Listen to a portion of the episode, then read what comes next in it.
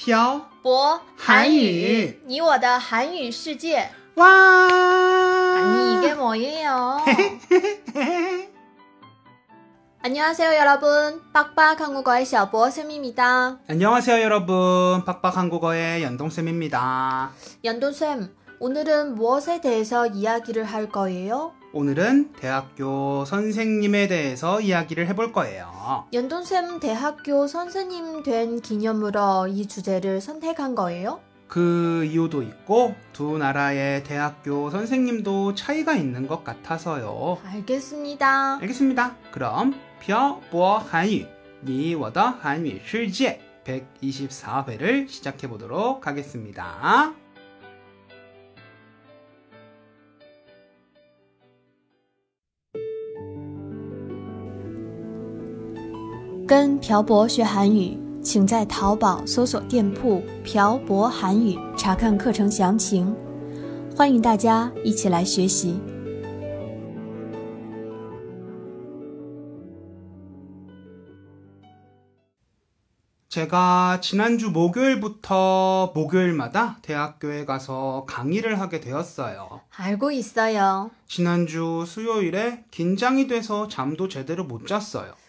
그거도 알고 있어요.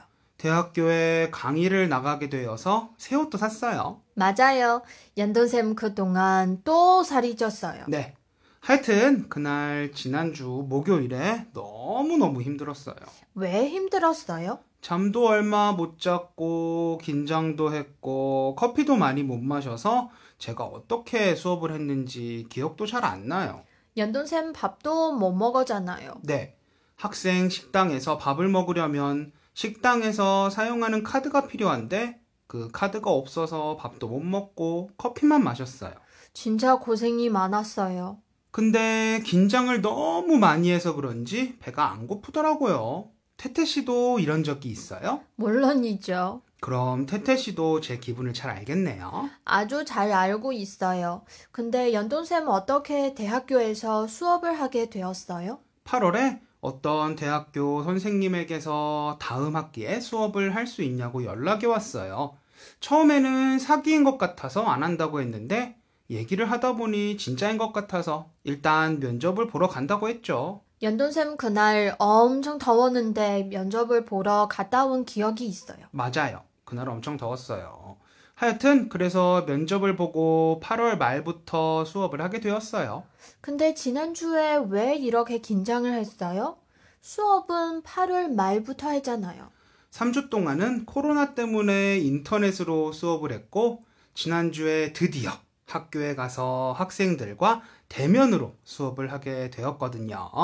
그래서 지난주에 긴장을 아 주 아주 아주 아주 많이 했어요. 수업을 그렇게 많이 했는데 왜 긴장을 해요? 학생들과 처음 만나는 거니까요. 사실 기대도 되고 걱정도 된다고 하는 게 맞겠네요. 연돈쌤 사실 대학교에 가서 수업을 안 해도 되는데 왜 하게 된 거예요? 제가 한국어를 처음 가르친 곳이 대학교였거든요. 그래서 그때 생각도 나고 초심으로 돌아가고 싶기도 하고 젊은 학생들의 기도 받고 싶어서 승낙한 거죠. 그런 뜻이 있었구나. 근데 오늘 주제는 대학교 선생님 아니에요? 왜 자꾸 연돈쌤 얘기만 해요? 지금부터 중국과 한국의 대학교 선생님의 차이점을 이야기해 볼게요. 네. 보통 한국에서는 대학교에서 강의를 하는 사람에게 교수님이라고 불러요. 선생님 아니고 교수님이요? 네. 강의를 하는 사람이 교수의 직책이 아니더라도 교수라고 불러요. 그렇구나. 중국과 좀 다르네요. 그래서 처음 중국 대학교에서 수업을 들었을 때 학생들이 교수님께 선생님이라고 해서 조금 이상했어요. 그럴 수도 있었겠네요. 네. 그리고 또 한 가지 놀란 점이 있었어요. 뭐 때문에 놀랐어요? 보통 제가 대학생 때 봤던 대학교에서 강의를 하시는 남자 교수님들은 정장에 넥타이를 하시고 구두를 신고 수업을 하셨거든요. 여자 교수님들은 넥타이는 안 하시지만 와이셔츠나 블라우스를 입고 치마나 정장 바지에 구두를 신으셨고요. 중국은 거의 그렇지 않죠.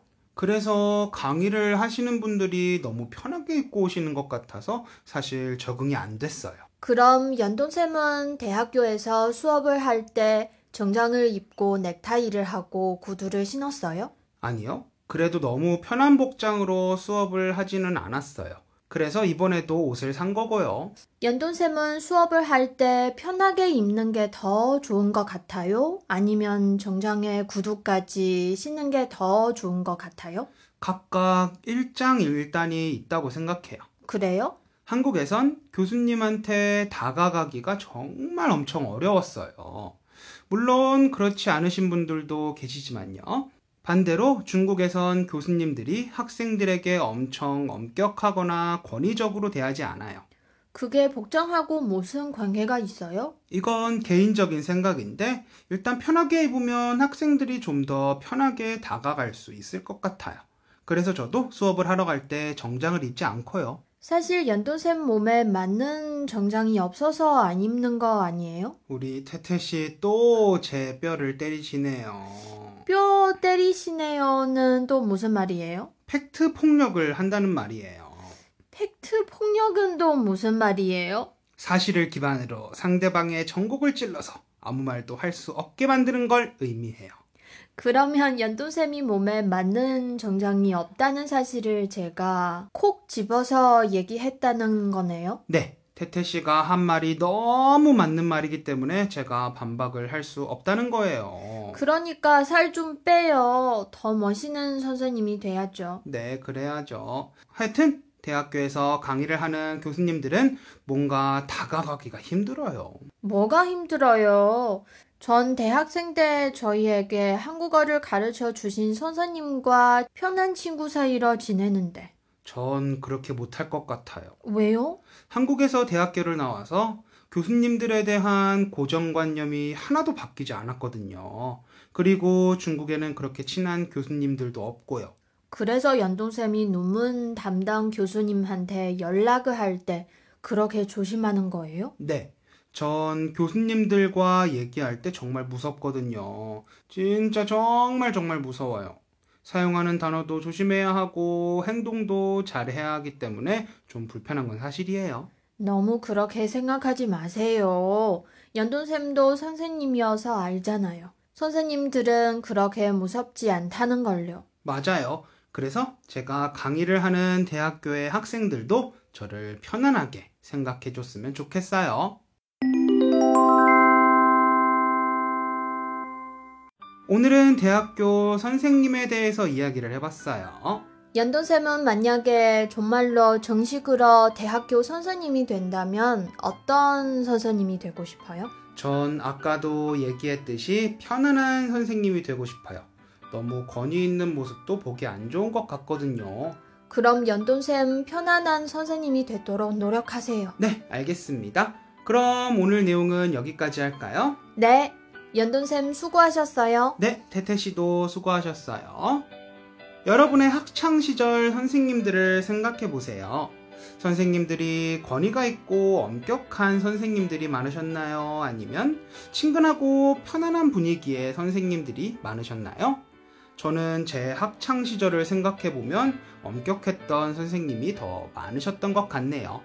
오늘은 만약 여러분이 선생님이 된다면 어떤 선생님이 되고 싶은지 댓글에 남겨주세요. 그리고 그 이유도 남겨주시면 감사하겠습니다. 그럼 오늘 내용은 여기까지예요. 네, 지금까지 빡빡 한국어의 샤보쌤과 연동쌤이었습니다. 들어주신 분들 감사합니다. 다음에 봐요. 안녕. 안녕. 今天的文字版在微信公众号“漂泊韩语”上回复本期标题“ 大学老师”获取。